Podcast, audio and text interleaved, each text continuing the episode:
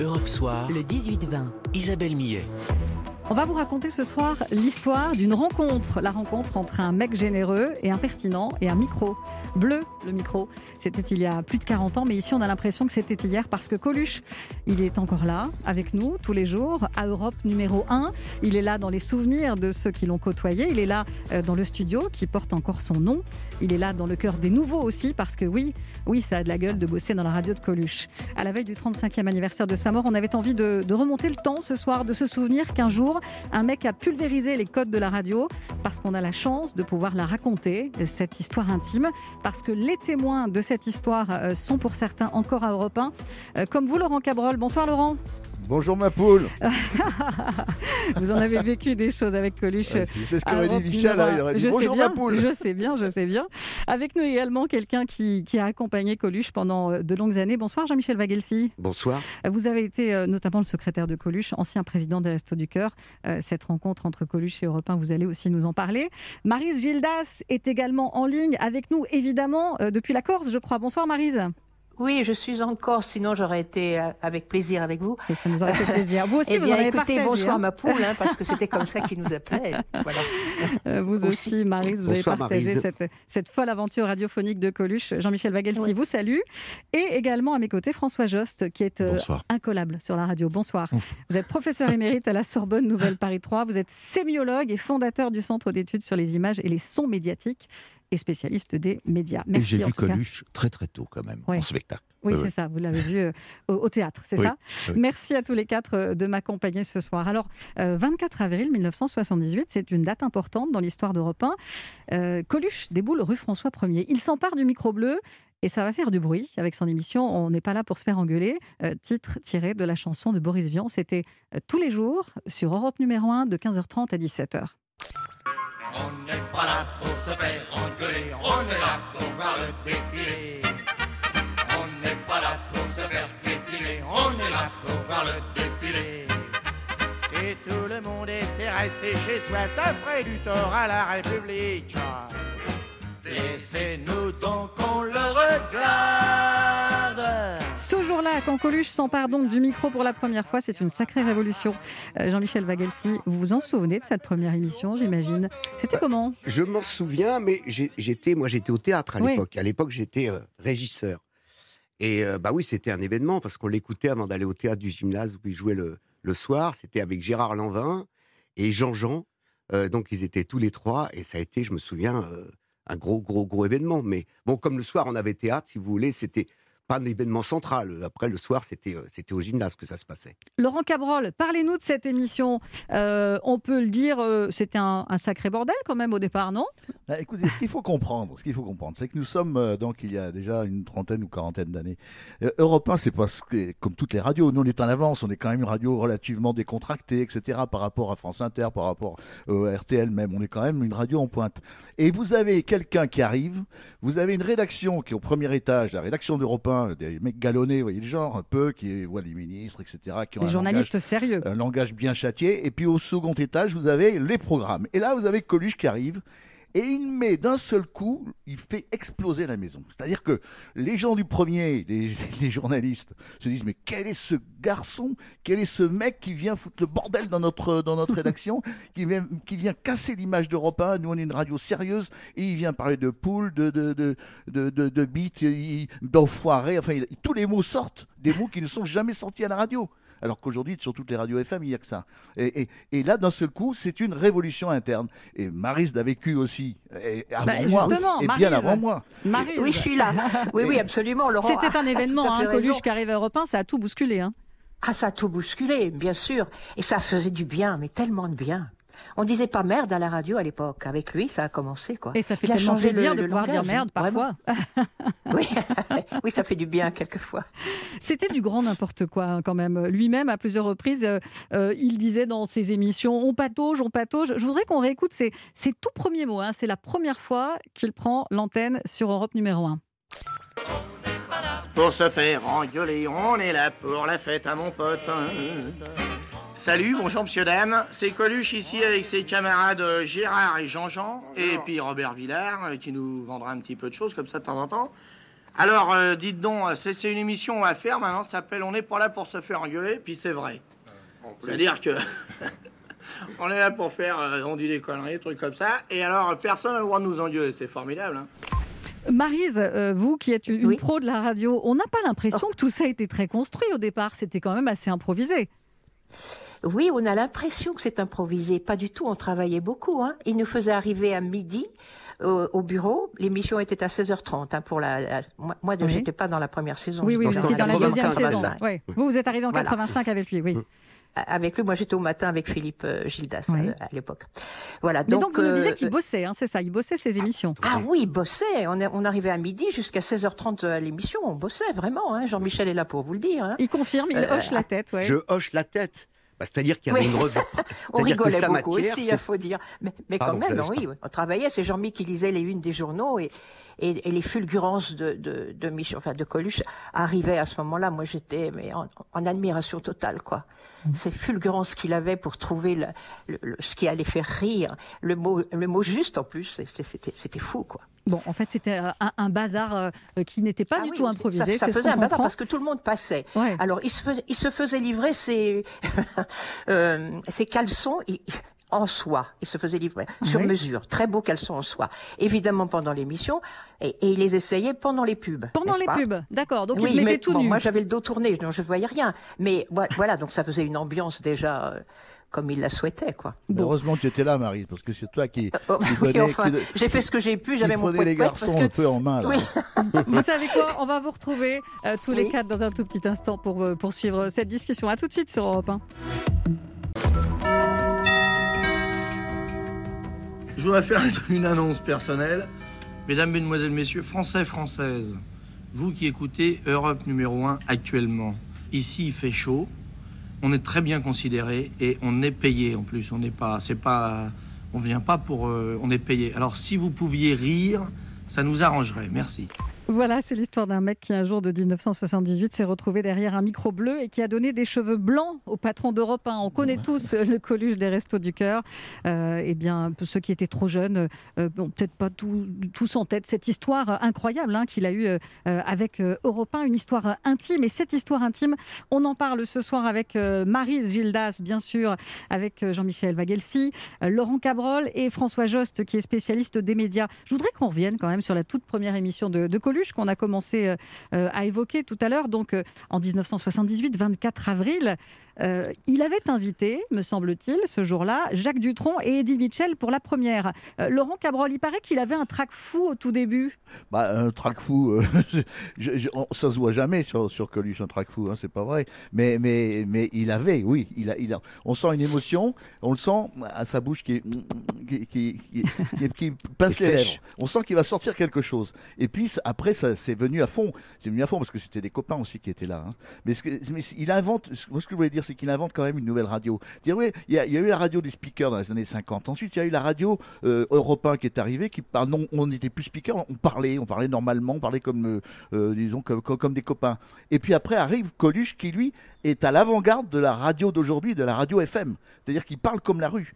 Et, d'un seul coup, tous ses copains aussi, même les Dutron, qui venaient, qui venaient là et qui avaient l'habitude de parler, euh, disons, de manière assez, assez, avec plein de retenue, d'un seul coup, ils se lâchent aussi. Et c'est ça qui est, c'est un nouveau ton qui est instruit, qui est, qui est vraiment installé comme ça. Et Jean-Michel Vagelzi qui est là, c'est lui, c'était lui l'homme sérieux avec Marise. C'était l'homme sérieux, c'est lui qui faisait, qui décidait de l'éditorial, de ce qu'il fallait dire, ce qu'il fallait pas dire, les contacts avec les politiques et tout. Ah oui. Jean-Michel Vagelzi, il a eu un rôle énorme auprès de Coluche. Comme Racontez-nous. Jean-Michel. Tu me diras combien je te dois. hein. Ah non, euh, Vous lui disiez vraiment, Jean-Michel Vagelsi, ça, faut éviter, ça, tu peux. Non, pas, ça se passait pas comme ça, mais si vous voulez, c'était moi qui étais chargé d'aller fouiller dans l'actu pour trouver la matière à ce qui faisait rire. Donc euh, je travaillais euh, pas beaucoup, et puis ensuite je lui, soumets- je lui soumettais, et euh, il validait euh, ce qui lui paraissait correspondre à, à toute manière à, à l'esprit qu'il dégageait. Il vous écoutait quand même. Ah oui, bah bien sûr, oui, oui, bah oui, oui. Bah, Il pas n'importe quoi, connaît. hein. Il aimait pas lire les journaux. Hein. Voilà, il aimait pas. Tu Maryse, te vous rappelles, aussi Jean-Michel, il aimait pas lire les Non, journaux. non, il donc, aimait euh, pas. Et puis bon, comme on se connaissait depuis tellement longtemps, en gros, il avait conf- Oui. on avait, voilà, il y avait une vraie, vraie confiance entre nous, quoi. Il y avait une vraie Donc- confiance aussi avec vous, Maryse. Ah oui, je pense ça aussi, s'entendait à évidemment. l'antenne. hein. Ah oui. Euh, Oui, oui, oui, parce que moi, euh, bon, il a tout de suite vu que j'étais cliente hein, depuis voilà très ah oui, très t'étais longtemps. fan, quoi. Oui, oui. oui, oui, oui, j'étais fan, bien sûr. François, Et je- il a été tellement formidable avec moi, vraiment très, tellement Il y a eu gentil. le respect, respect, respect. Ah, ah oui, puis le respect, voilà. Parce que oui, il avait l'habitude. Ce que je n'aimais pas, c'était les blagues scatologiques. Je lui avais dit ça, euh, je- ça ne me plaît pas, ça me hérisse le poil, je, je ne supporte pas. Alors, il m'a dit écoute ma poule, pas de, pas de problème.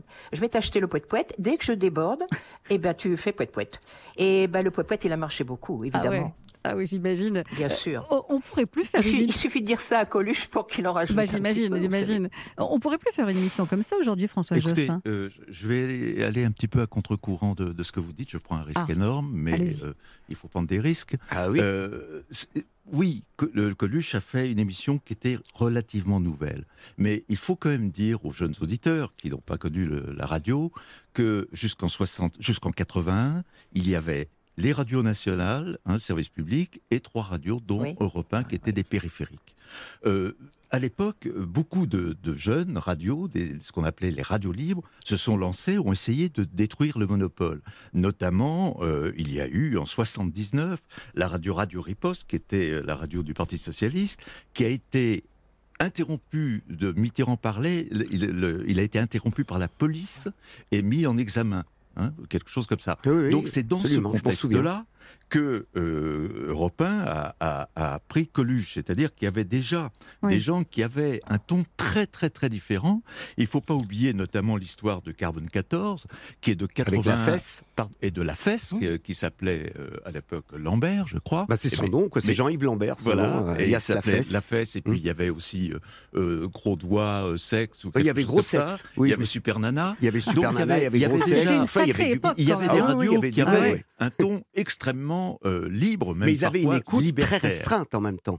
Absolument. C'est-à-dire que la domination, elle était sur les radios périphériques. En tout, je crois que si on ajoute RMC et Sud Radio qui existaient déjà, c'est quatre radios. Et, et le reste, c'était vraiment infinitésimal. Et donc, quoi. euh, euh, si vous voulez, à partir de 82, effectivement, le monopole de la, la radio et de la télévision ont été cassés. Euh, et donc, Coluche a été, j'allais dire, possible. C'est-à-dire que moi, ce qui m'intéresse, j'ai vu Coluche euh, au Café de la Gare quand, quand j'étais euh, très jeune, euh, ce qui m'intéresse, c'est de voir comment ce, ce type qui était, euh, comment dire, un peu, on dirait gauchiste aujourd'hui, qui était quand même très, très, euh, très engagé, Vous diriez ça, Jean-Michel été non, je dirais, non, je dirais pas ça. récupéré. Je, dis- je dirais pas ça. Euh, mais en même temps, je- j'admettrais bien que vous le disiez. hein. Mais je non, je pense pas que ça le définisse, si vous voulez. Bah, il y avait un côté Il, était- post-68 il y avait un côté même, très, très profondément fort. Très 68 art, Oui. qui avait remis en cause Oui. le théâtre, la naissance du café, euh, des cafés, des cafés théâtres, notamment avec un maître qui était Romain Bouteille, qui vient de, qui je crois est décédé il y a une quinzaine de jours. Euh, mais si vous voulez, c'était pas vraiment du, un, un gauchisme. euh, Non, non, militant, c'était si voilà. euh, 68 art. C'était quand même, il y avait aussi le côté canular, il y avait aussi le côté libérer l'expression, si vous voulez. C'était pas du militantisme, c'était la libération de l'expression. On, peut- on continue notre discussion passionnante autour de Coluche. On se retrouve dans un tout petit instant sur Europe numéro 1. À tout de suite. C'est la suite de notre grand débat sur Europe 1 et ce soir on a décidé, 35 ans après sa disparition, de faire revivre Coluche. Parce qu'en ce moment on a bien besoin de prendre un peu de recul et on a besoin de sourire aussi. Et qui mieux que Coluche pour euh, nous donner la pêche, la pêche, slogan culte d'Europe 1 pendant des années. Euh, Cette radio sur laquelle il a fait ses premières armes de façon un peu chaotique, hein, on a vu ça tout à l'heure. Euh, Coluche et Europe 1, on en parle avec sa comparse Marise, avec Laurent Cabrol, avec Jean-Michel Vagelsi, son complice de toujours, et avec François Jost, qui est un grand spécialiste des médias. Alors je crois que c'est Laurent Cabrol qui nous disait ça tout à l'heure. Euh, Coluche aimait bien inviter euh, ses copains dans ses émissions. Ils sont pratiquement tous passés sur Europe 1. Non, il y a du tronc, les mecs. Ça va? On vient juste de passer ton liste. Oh, et Jean-Marie Perrier. Oh, il y a son pote. Prenez à boire, il y a à boire. Alors, de Vaver, il nous a fait un Dix. Non, moi je veux parler de rien, je suis très très mauvaise humeur, euh, j'ai horreur de participer à ce genre d'émission Oui. et euh, les gens achèteront mon disque s'ils ont envie, mais je ne ferai absolument aucune publicité. Dutron, Perrier, Patrick Devers, euh, beaucoup de copains, hein, je disais, passés dans, dans les émissions de, de Coluche. Euh, Laurent Cabrol, on, on a l'impression qu'en fait, euh, il les invitait un peu pour se rassurer, mais que c'est lui qui parlait tout le temps ou presque. hein. Non, bon, de toute manière, on peut jamais en placer une. hein. Non, on pouvait pas en placer. une. non, lui, c'est vrai que c'était. Mais c'est quand même un personnage fabuleux, si vous voulez. Même quand vous êtes à côté de lui, vous êtes déjà euh, pris par le personnage en lui-même. Rien que sa bouille, sa bouille vous prend et, vous, vous pouvez rien dire. Vous pouvez rien, rien prononcer d'autre que d'écouter ce qui va vous sortir. Parce que dès que vous sortez quelque chose, boum. Ce que je voudrais dire à, ce- à cet instant de l'émission, c'est que si Coluche était à Europe 1, si Coluche a eu le lancé les Restos du Cœur, si Coluche a fait, tout- ce qu'il a fait sur Europe 1, c'est grâce à un monsieur auquel on doit rendre hommage ce soir, c'est Philippe Gildas. Sans lui, sans lui, Coluche n'aurait pas existé sur Europe 1, sans lui, il n'y aurait pas eu les Restos du Cœur, j'en suis persuadé. Bien Tout sûr. à fait vrai. Et Et- c'est- et comme l'avez aussi sur Canal+. Ah oui, contraire. merci Laurent de le dire. Oui, merci. J'aurais pu le dire aussi, mais je préfère que ce soit toi. C'est bien. Merci. C'est important de rendre Oui, euh, hommage ce soir aussi à Philippe Gildas, Il faut effectivement. il avait une, une émission sur, sur Canal Plus aussi, Coluche. Bien en sûr. Même temps, oui, mais là, on hein. fait le Coluche de la radio ce soir, si vous voulez bien, François Josse. Non, mais on peut en parler de la télé une autre fois. Ça nous ouvrira euh, des horizons. Euh. Laurent Cabrol, ça arrivait souvent que pendant l'émission, tout ce beau monde boive des coups en studio. On a l'impression que parfois, ils n'étaient pas tous très sobres. hein. Ne dites pas ça à, à Canteloup, parce qu'il déjà, déjà il m'a massacré en me disant que j'étais le buveur de la Non, mais maison. je parlais pas de vous, je parlais Non, des non. invités de Ah, mais Coluche, les invités, mais c'est- c'est- C'est pas l'alcool, franchement, on ne peut pas dire qu'il y a eu beaucoup d'alcool. Non. C'était- Il monter des bières de- ou de- d'autres choses. De, Bah, de- Coluche ne buvait pas. Hein. Mais il ne Ah oui buvait pas. Non. Non, non, il buvait Fumait pas. des pétards. Non, il c'était pas. pétards. Et il fumait des pétards à C'était la l'antenne fumette. À l'antenne, non, j'ai rarement vu. Mais, je- mais je l'ai quand même vu fumer un pétard dans le bureau d'un ministre. hein. Ah oui. Oui. Et Bon, ça, bon. euh, C'était pas des pétards, c'était des, c'était des cônes. Ils Oui, disaient, des on cônes. disait ça à l'époque, ouais. C'est vrai qu'on appelait ça des on cônes appelait à ça des cônes ou des spliffs. Oui, c'est vrai. Oui, c'est ça. Maryse, on a quand même l'impression que les studios d'Europe 1, euh, à l'époque, c'était beaucoup, beaucoup plus décontracté qu'aujourd'hui. hein. Ah là là, oui. Oh, oh, c'était formidable. Ça passait, il y avait, il y avait du passage, quoi. Pendant les pubs et même pendant le rouge, hein, ils s'en foutaient complètement. Il a cassé euh, les rouge. pubs, hein. Euh, Il ça rentrait, ça sortait. Ah oui, oui, oui. Donc j'avais du mal à, à maintenir un petit peu le, le- le sérieux de tout ça, mais en même temps, euh, écoutez, j'ai passé neuf mois avec euh, cette émission et avec lui et avec l'équipe. C'est c'est le meilleur de ma vie, quoi. J'ai ri pendant neuf mois. C'est quand même assez rare, ça. C'est Bah, exceptionnel. après, on a quelle les jours de ces vous On est en à Maryse. 18 vacances heures. tous ensemble après. Ah oui. Tu te souviens, Marie Oui, on est parti à l'île Maurice et ça a été génial. Et il a été, euh, je peux vous peut-être, j'ai le temps de raconter cette petite anecdote. Allez-y, bien sûr, Maryse. Euh, voilà, euh, c'est un soir, donc ils, ils viennent nous rejoindre. Il était à la Réunion, hein, et puis euh, il me dit bon bah alors vous vous êtes à Maurice, tu viens nous, nous voir à la Réunion. Je dis non, donc vous venez plutôt à Maurice. Il est arrivé avec l'équipe et euh, il, il a la, la suite à côté de nous. On était au Twist Rock, euh, un bel un bel hôtel là-bas à Maurice, et euh, il avait la suite à côté de nous et la terrasse euh, à côté. Et moi, il est 6 heures du soir. J'ai, je viens de me laver les cheveux, la douche, j'ai les, gros, les rouleaux sur la tête. On mettait des gros rouleaux. Il, il m'appelle, il sonne. Euh, il me dit, bon, tu peux venir? Bah, j'ai dit non, là, Michel, j'ai les rouleaux sur la tête. Non, je suis pas visible. Là, c'est non, pas tout de suite. Euh, tu viens, s'il te plaît. Démerde-toi. C'est comme ça. Donc, j'arrive avec mes rouleaux sur la tête. Il avait préparé sur la terrasse champagne, petit four, euh, les bons fauteuils, enfin, les lits de repos. Il me dit, mets-toi là. Et on a regardé. et- silence total. Les étoiles, je Au bout d'un moment, c'était le coucher du soleil. Et voilà, Et à la fin, voilà, c'était le fameux coucher du soleil. Il m'a dit, je pouvais pas le voir tout seul. C'est beau. Voilà, c'est- c'est beau. c'était lui, ça Et puis aussi. c'était une preuve aussi Ah. de, de l'amitié qu'il qu'il vous portait et qu'il portait à Oui, ses oui, équipes. je crois qu'on on s'aimait bien tous les deux. Oui, je Non, crois. il avait une tendresse absolue, ce garçon. C'est vraiment un, un homme très, très, ah très, oui, très attachant. tendre. Ah. Et Ah quand, ouais. on, quand on allait chez lui, moi je suis pas allé souvent, mais quand on allait chez lui, il y avait une grande table Oui. et puis il y avait un panier. on soulevait le couvercle du panier, il y avait des billets de banque. si on oui, avait c'est besoin des billets de 500 francs. si on avait besoin Mais non, d'argent, Laurent, on c'était la servait. boîte de...